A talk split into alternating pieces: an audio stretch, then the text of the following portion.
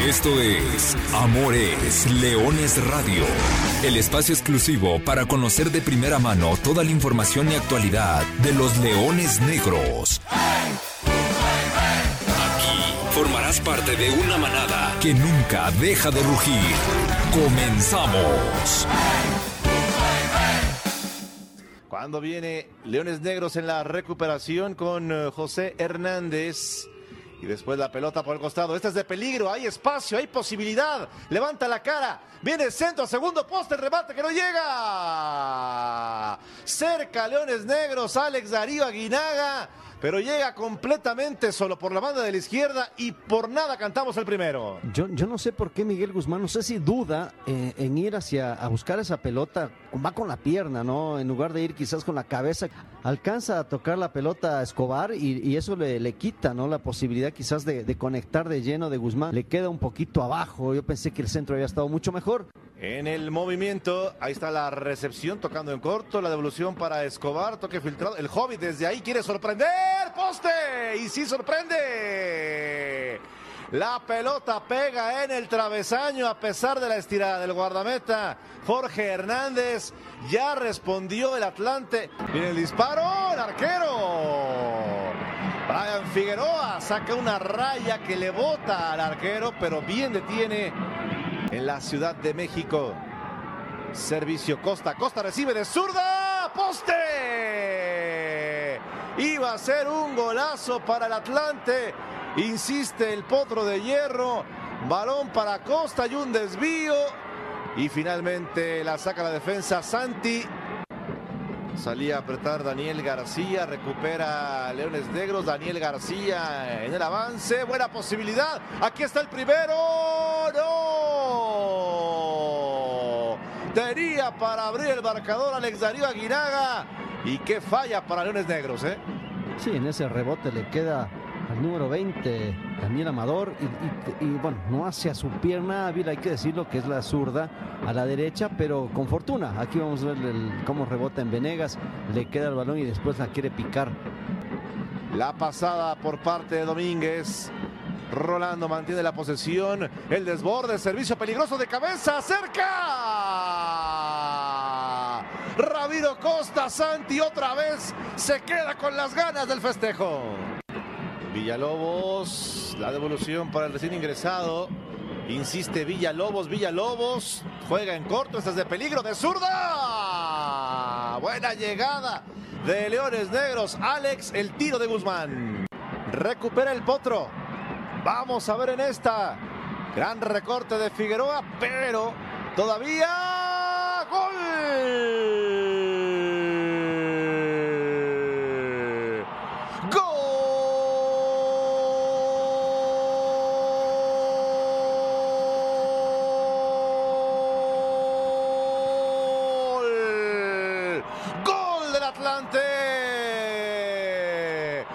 y no termina por, por cerrar esa posibilidad. Qué bien la cruza.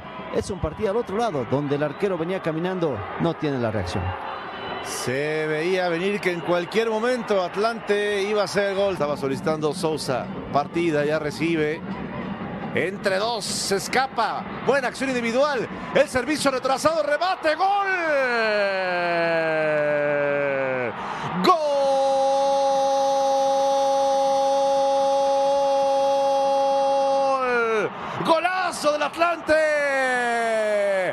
Abre muy bien para Edson, que hace una jugada espléndida. En medio de dos se hace el autopase, eh, llega a línea de fondo, levanta la cara y le pone la pelota con moño. Ahora el anticipo de Costa hacia su marcador Bayón es buenísimo y el cabezazo cruzado mejor imposible.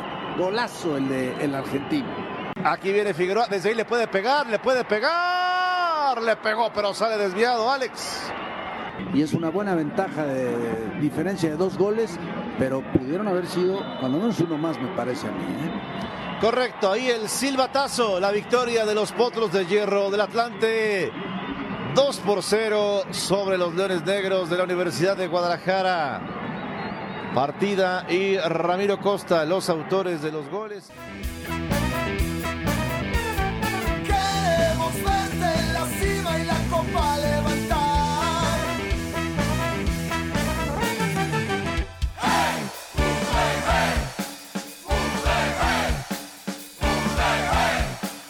Hola, ¿qué tal? Hola, ¿qué tal? Muy buenas tardes, sean todos ustedes bienvenidos a una nueva edición de Amor es Leones Radio, el programa destinado para platicar de todo lo que sucede con el equipo de la Universidad de Guadalajara, con los Leones Negros, con el equipo que nació grande. Hoy, en un día no tan feliz, evidentemente, por lo que ha sucedido el fin de semana y porque ya escuchábamos la mitad de la historia de lo que fue la eliminación del equipo de los Leones Negros en el eh, clausura 2022 en la ronda de cuartos de final, misma que ya estaremos analizando a lo largo de este programa, lo que fue el partido de ida, lo que fue la vuelta el domingo pasado en la cancha del Monumental Estadio Jalisco y el que sucedió, tratar de dar algunas luces, algunos detalles y explicar, entender o tal vez reconfortarnos juntos de saber por qué los Leones Negros han dejado después de un tremendo torneo, que eso sí lo quiero dejar en claro, porque la fase regular fue espectacular y muchos me podrán decir, ¿y de qué sirvió? Bueno, me parece que no todo puede ser tan radical, ni en la vida, mucho menos en el fútbol. Entendemos que en el deporte solamente gana uno, todos aspiran a ganar, pero hay que entender los matices y creo que lo que hizo Leones Negros en este torneo es muy valioso, no es suficiente. Estamos de acuerdo, nos quedamos con un muy mal sabor de boca. Probablemente algunos, saludos profesor Carlos Alberto Valdés, mantengan este dejo de molestia. Pero bueno, yo soy Arturo Benavides, como siempre le agradezco el favor de su atención. Antes de entrar en el análisis, primero tengo que saludar al profe Carlos Alberto Valdés. Profe, ¿ya pasó el coraje o todavía no?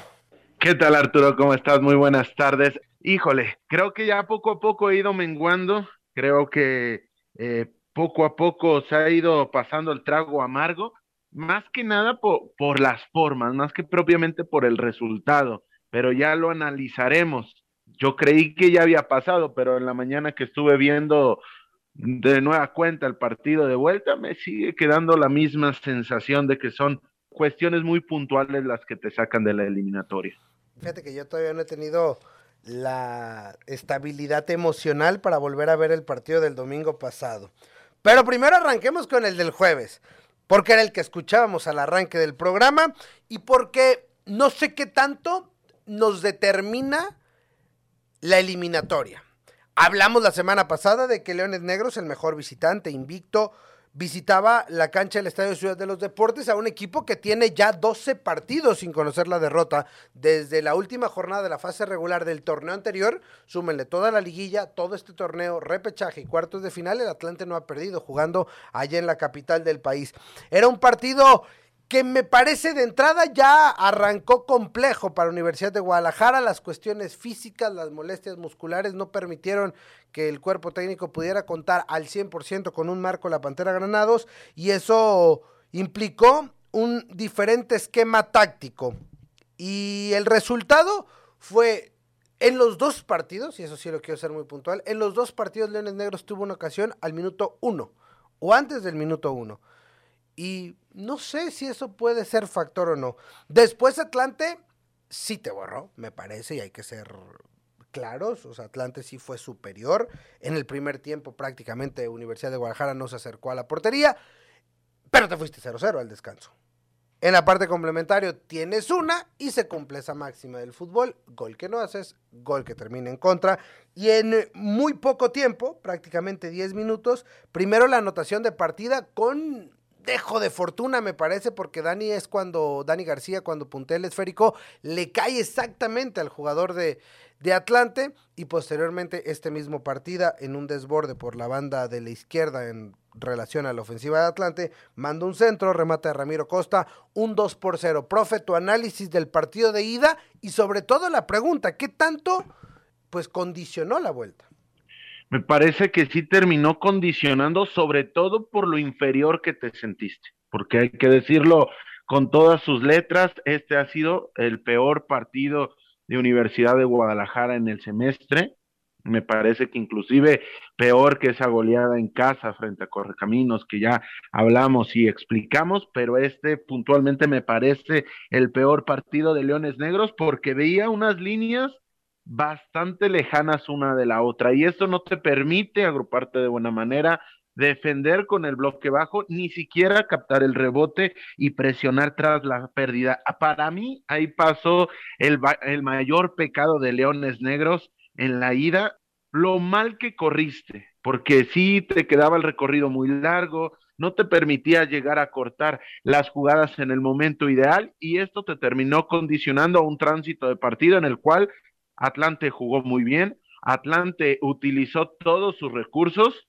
y Atlante te terminó llevando un escenario donde fuiste muy, muy superado. El 2 a 0 me parece que fue un marcador justo, 3 me, me también se me hubiera hecho exagerado, pero el 1-0 era muy, muy injusto para un Atlante que llevó la tónica total del partido. Y mencionas bien lo, la ausencia de Granados, esa falta de referencia ofensiva te, te, provoca y te complica muchos automatismos, porque normalmente cuando no te están saliendo las cosas, lo más sencillo es punta para arriba, que descargue el 9, que pelee el 9, que luche el 9, que juegue de espaldas, y que posteriormente se asocie con sus compañeros por las bandas, al no tener esa referencia nominal, te obliga a generar muchas más asociaciones que explicadas de la mano a lo que hemos mencionado de lo largo que estaban las líneas, terminaba por complicar demasiado el tránsito para Leones Negros.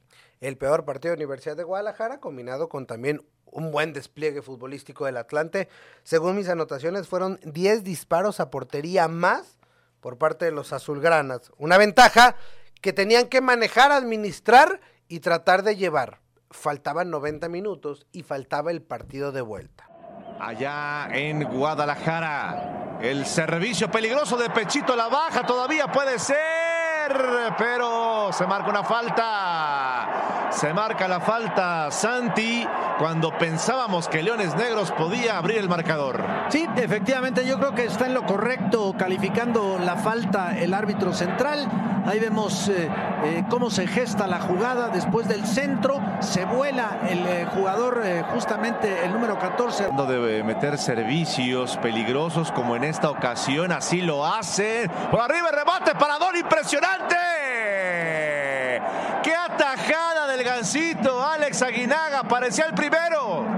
Cómo se levantó Granados, el cabezazo llevaba marca de gol, pero la reacción del gancito es muy buena. Aquí vamos a ver el centro, perfecto.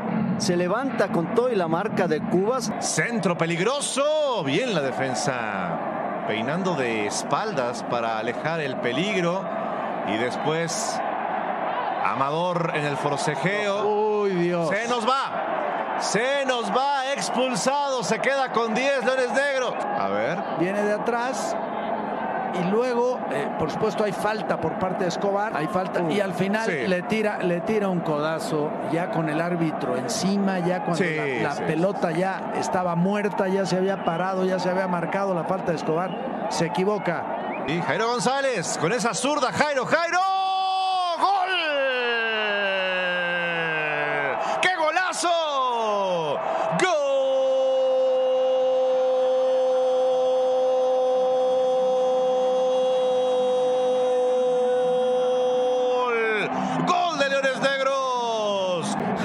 Eh, se tiene la confianza. La realidad es que le pega por arriba de la barrera con una zurda muy educada. La pelota entra prácticamente al centro, pero muy pegada al travesaño. En este caso, eh, pues eh, la reacción ya no pudo ser mejor por parte del Gancito. Sí, una pierna muy educada la de Jairo, pero Atlante busca la contra a velocidad. Viene la conducción de Domínguez. Se escapa Sánchez. Sánchez está por derecha solo. El disparo.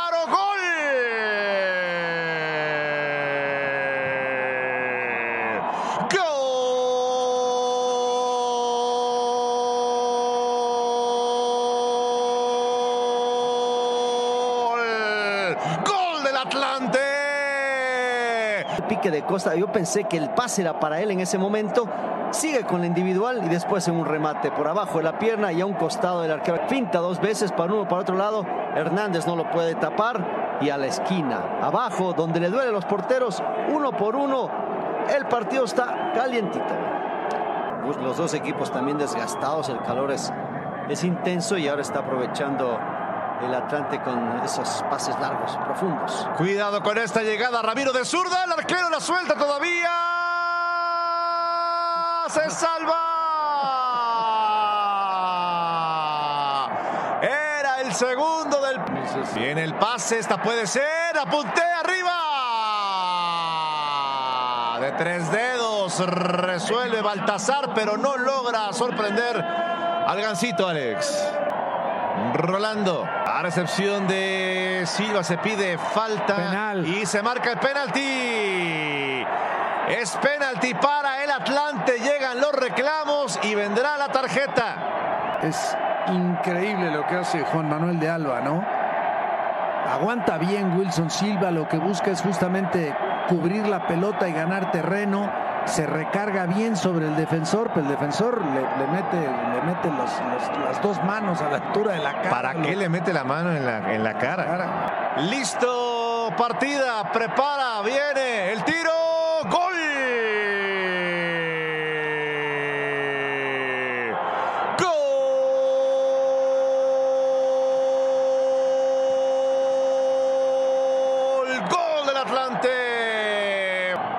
Cobrado el penal y después en el festejo yo creo que van a donde está toda la gente. De, no había necesidad, ninguna necesidad. Ha terminado el encuentro. La victoria por parte de el Atlante. Los Potros de Hierro están ya en semifinales. Ahí está el partido de vuelta, lo que fue el duelo del domingo pasado, Domingo de Leones, cancha del Monumental Estadio Jalisco. Podríamos hacer una explicación, pero me parece que es muy claro muy pronto marca un gol Universidad de Guadalajara que es anulado.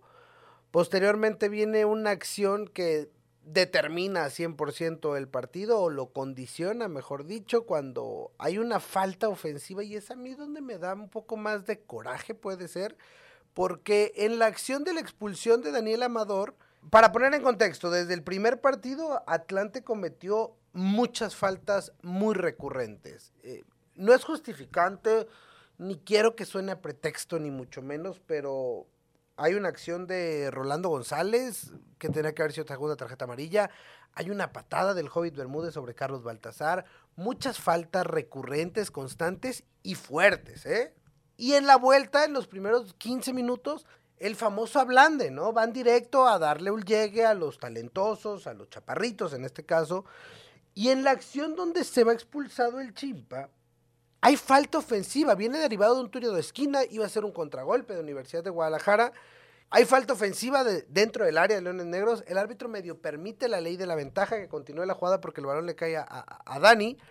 El jugador de Atlante lo abraza, no se marca la falta inmediatamente, deja que lo siga abrazando. Ojo, no es justificación, no es pretexto, no es nada. El jugador pierde la cabeza, reacciona muy mal, suelta el manotazo, suelta un manotazo. Imagínense que a ti te agarran por la espalda y te quieres zafar. Naturalmente la reacción es quítate, hazte para allá. Pero en el hazte para allá, el jugador si midiera un 82 le hubiera dado el manotazo en el pecho. El jugador mide 1.70 y le da el manotazo, codazo, antebrazazo directo al rostro. ¿Es tarjeta roja? Sí, sí es tarjeta roja.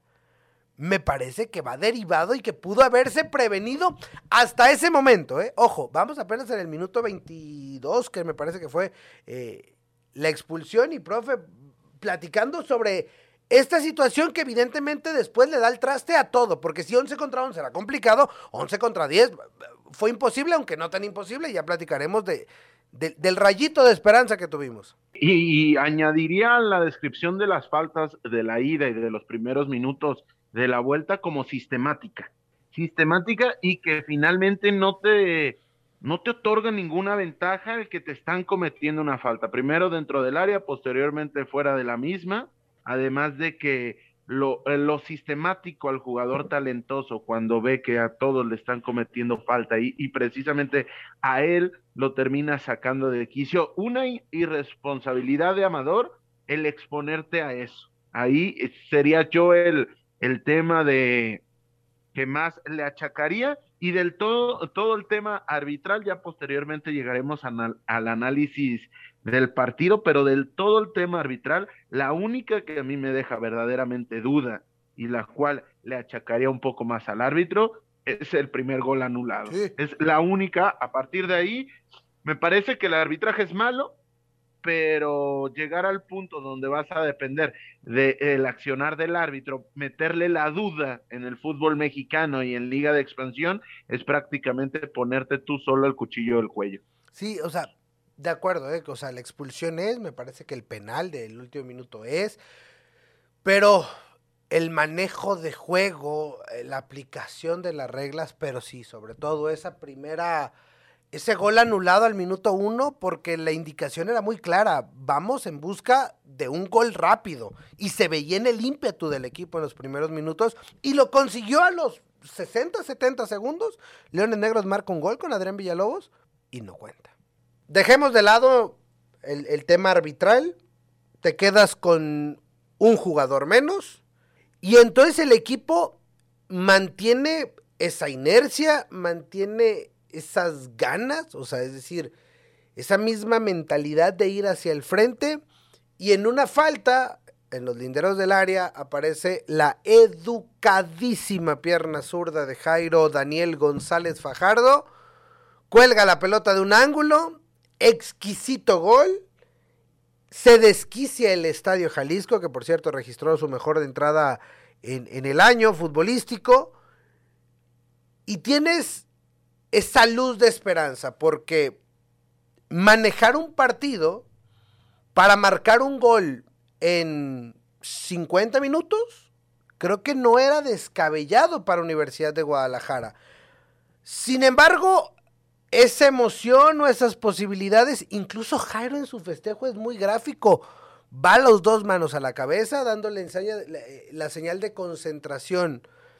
Pero me parece que el, ¿cómo se puede decir? La adrenalina, esa inyección de ánimo, le juega una mala pasada al equipo que se vuelca al frente tratando como si hubiera sido el minuto 35, pero del segundo tiempo. Y como si te quedaran solamente 10 minutos para resolver y marcar ese otro gol que te diera el boleto semifinales. Y en un tiro de esquina a favor, te agarran a la contra. En una jugada idéntica a la que Atlante hizo el gol en la reclasificación. Y en 90 segundos ay, si se te acabó y se te apagó los ojos y te bajaron el switch y ya no hubo más que hacer, por más de que en el segundo tiempo lo intentaste. Me parece que ahí se acabó, se acabó la eliminatoria. Y lo mostró Leones Negros, a raíz de ahí te generan dos o tres muy claras de, de gol en contra antes de que terminara la primera parte. Se añadieron cinco minutos, quedaron 6, 7 minutos a esa primera parte, pero fue muy evidente que a Leones Negros lo noquearon. Creíamos o pensábamos desde la grada que podía ser momentáneo, pero ya para la segunda parte a Leones Negros no le alcanzaron ni las ideas ni las piernas, porque el, sol estaba bastante, bastante fuerte y estaba pegando a plomo. Sí, terminaste metiéndote al partido con un gesto técnico espectacular, mucha dificultad porque más allá de que sale al centro me parece que, que, sale muy cerca del travesaño y es por ello que se termina incrustando en el arco de Humberto Hernández y lo de ese tiro de esquina propio del momentum del partido, propio del envión anímico, pero muchas falencias, muchas, muchas falencias desde el renglón y qué le podemos reprochar a Leones Negros en esa jugada. Primero, los reboteros quedan muy cerca, muy cerca del área, con lo cual no pueden hacer el recorrido tan sencillo. Y me parece que eso, o sea, lo, o sea el hecho de que los dos hombres que tienen que estar fuera del área para cuidar un posible rebote, una posible contra, es parte de lo mismo, ¿no? De esas ganas de querer ya marcar el segundo. Completamente ahí el, el estadio había explotado, te metiste o te subiste a ese tren, te la jugaste y te terminó saliendo muy mala jugada porque quizá de todos los jugadores de la liga de expansión, no exageremos, el único jugador de Atlante que iba a tener la capacidad de recuperar un balón a esa zona, conducirlo durante 70 metros y todavía tener el fútbol y la calidad suficiente para hacer el gol, es Juan Domínguez. Le queda el balón a Domínguez que rompe al espacio. Primero, bien Romario porque lo retarda y no provoca una falta que lo pudo haber acarreado una segunda tarjeta roja. Y creo que esta condicionante hace que eh, Romario Hernández no tenga la reacción más, más futbolística en pro de su equipo, porque a partir de, de que llegan el recorrido de los compañeros, para mí habría que bajar al jugador, terminar la jugada, acomodar ese lugar. Y no sé si ahí, profe, perdón otra vez de interrupción, no sé si en, esa, en ese momento también juega el, ya me expulsaron a uno, ya estoy jugando con 10, no puedo ir a darle un golpe que pueda dejar a mi equipo con 9. Completamente. Y además porque estás contra las cuerdas y sigues con ese envión anímico que el jugador en esos minutos lo que le pasa por la cabeza es recuperar el balón y meter gol. E, e, es, así, en el momento que estás arriba del tren de ir por la épica, terminas no tomando las mejores decisiones, retarda bien la jugada y en el momento que llega el recorrido de los compañeros, para mí ya ahí era tarjeta amarilla, para mí es el momento en el cual tuvo que haber terminado la jugada. Juan Domínguez le cambia el perfil de manera espectacular porque no hay que quitarlo de, del renglón, lo de Juan Domínguez es para aplaudirse, es de otra división por completo. Y el tercer pecado es el recorrido de Adrián El Güero Villalobos. Me parece que es, eh, más allá de que no tenga las condiciones defensivas suficientes para poderle achacar, llega a la zona de acción de Domínguez y no termina atacándolo con la fiereza, con la intensidad necesaria. Esos tres pecados te costaron por completo la esperanza que te había dado, repito, el gran gesto técnico de Jairo González. Y muy rápido, muy rápido, me parece que fue que cae ese gol y, y, es un golpe, otro golpe más al corazón. Fueron tres muy duros, tres muy prontos, el gol anulado, eh, la expulsión y el gol en contra. Y ya lo demás, bueno, a la parte complementaria había poco, poco que hacer para, para el equipo. Repito, 11 contra 11 iba a ser muy difícil, 11 contra 10 fue prácticamente imposible. Y, y aún así, Leones lo buscó, pero ya no alcanzó. Al final de cuentas, ya en los últimos minutos hay, un penal, convierte el penal hecho en partida, viene esa conato de bronca, me parece que, que mal el, jugador de Atlante va a festejar a la esquina de... Entiendo que en esa zona había, había gente y estaba la parte más gruesa de gente del Atlante, pero me parece fuera de lugar. También ahí el árbitro no decide no, no tomar ninguna decisión no, no sacarle tarjeta a, jugadores eh, por, por, esa acción, me parece provocar a la afición.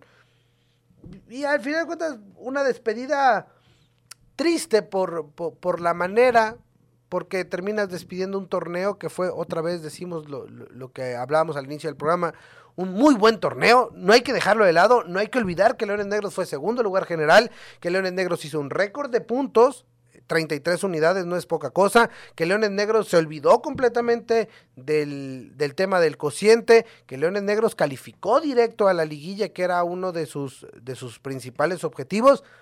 Ah, bueno, ahora habrá que trabajar, ya tenemos de regreso al equipo protagonista. Ya en dos torneos consecutivos te, te colás y te metiste a, la liguilla. Ahora sí, el siguiente trabajo es preparar un equipo para mantener lo que estás haciendo en torneo regular, pero ahora sí dar ese paso en fase final. Sí, completamente de acuerdo. Ya tendremos mucho tiempo para analizar la plantilla, cuál sería la carta de peticiones de un servidor, también de la gente, pero sí, concuerdo con la lectura que le dabas al, al inicio. Es un muy buen torneo, no suficiente, porque para nada es suficiente. Ahí tú tienes un dato de eliminatorias de Leones Negros, el cual te deja la sensación de que se pudo haber llegado a mucho más, pero también le había tocado el rival más complejo de los siete a Leones Negros. Y sin dejar de mencionar que en cuatro torneos de historia de la Liga de Expansión, Atlante ha jugado las cuatro semifinales. No, no jugaste contra, jugaste contra el campeón actual. No tendría que ser así, pero entendámoslo como es. Turno de cambiarle un poquito el rostro a lo que ha sucedido. como la canción de los perritos, de los tres que teníamos, dos nos quedan con vida, porque el viernes pasado en la ronda de cuartos de final, las Leonas Negras se impusieron con solitario gol de penal de Marta Rodríguez, 1 por 0 a la Universidad Nacional Autónoma de México, al representativo de las Pumas, y gracias a eso avanzaron al Final Four del campeonato universitario Telmex Telcel que se disputará este fin de semana en la ciudad de Monterrey, en las instalaciones del TEC de Monterrey, donde habrá que enfrentar a Tigres, a las Borregias del TEC de Monterrey, las locales, las Tigres de la Autónoma de Nuevo León y la Universidad de La Salle Bajío. Serán las cuatro, junto con las Leonas Negras, clasificadas. Las Leonas Negras el próximo viernes, perdón, sí, el próximo viernes, próximo viernes 6 de mayo a las 8 de la mañana estarán enfrentando la semifinal ante las locales Borregias, que dos años consecutivos antes de la pandemia las eliminaron en ronda de cuartos de final. Así que tendrá un dejo de revancha a este encuentro. En caso de ganar, irían a la final. En caso de perder, el partido por el tercer lugar se disputará el día sábado. Así que las Leonas Negras de Ceci Cabrera, que ya deben de estar a punto de tomar rumbo y camino a buscar el título nacional, a buscar subirse nuevamente al podio, como lo hicieron hace cuatro años, de la mano de Carlita Rossi. Y el otro, los otros que están en, eh, ya disputando su ronda de cuartos de final en la liguilla de la Liga TDP. Es el caso de los Leoncitos Negros, el equipo de tercera división profesional. Eliminó con un marcador global de tres goles por uno a Mineros de Zacatecas. Resolvió la eliminatoria el sábado por la mañana. Empate a un gol en el Club La Primavera. Y ahora les cuento, pero bueno, los Leoncitos Negros que están en cuartos de final. Sí, normalmente una franquicia y una generación de jugadores acostumbrado a este tipo de instancias están jugando ahorita. ¿Cómo van, Artur? Perdiendo 1-0. Pero los Leones Negros están cayendo a manos del actual campeón de la liguilla de filiales, los Dorados de Sinaloa. Un 1-0 no, no está mal resultado en esta división, ¿eh? porque finalmente son partidos muy anímicos en los cuales una corta diferencia te puede jugar en contra para la vuelta. Y si vamos a la historia reciente, estos leoncitos generalmente jugando como locales en liguilla les cuesta un mundo.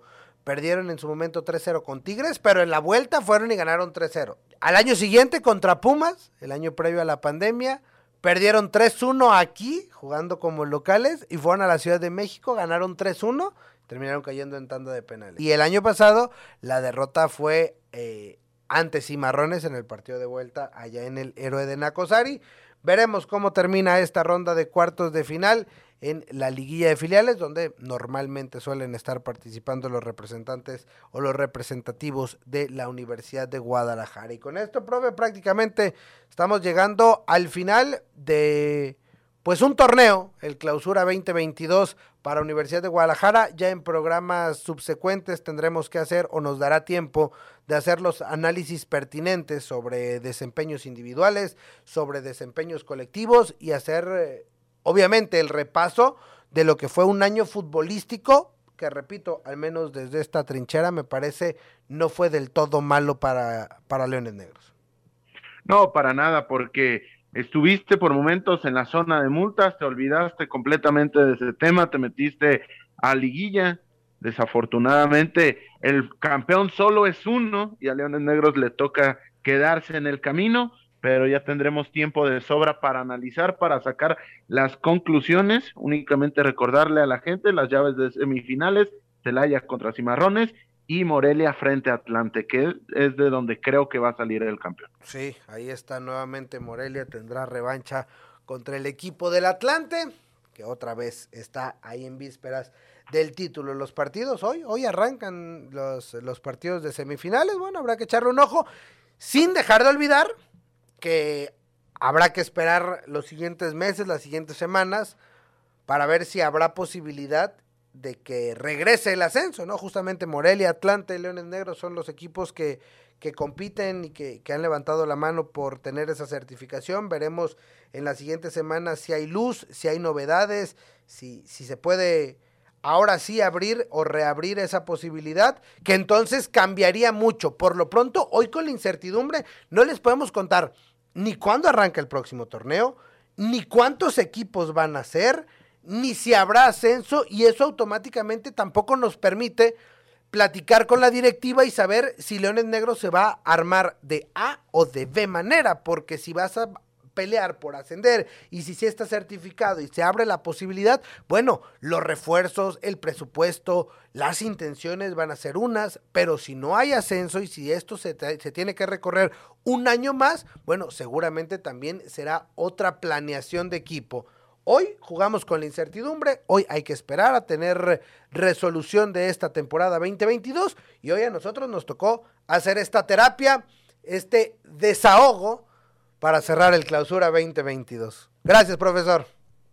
Gracias, Artur. Sí, este programa lo hicimos más lejos de la pizarra táctica y nos fuimos más hacia el diván, así que desafortunadamente son las cosas que tienen los resultados deportivos, pero nos escuchamos la próxima semana. Y lo bonito que tiene el fútbol es que siempre dará revanchas. A nombre del profesor Carlos Alberto Valdés, de Alexey Arce, Gerardo Guillén, Lulu Martínez, Natalia Hernández, yo soy Arturo Benavides. Gracias por habernos acompañado un torneo más. Nos acaba, Amores Leones. Seguiremos cada miércoles aquí Habrá mucha información durante los siguientes miércoles. Platicaremos, por supuesto, de armados del equipo. Tendremos novedades, entrevistas exclusivas, análisis y mucho más. Por lo pronto, hoy hay que despedir. Yo simplemente les recuerdo que goles son amores y amor es leones. Buenas tardes, buen provecho y arriba los leones negros. Hasta aquí llegamos. Gracias por ser parte de esta manada que nunca deja de rugir. Los esperamos el próximo miércoles en Amores Leones Radio.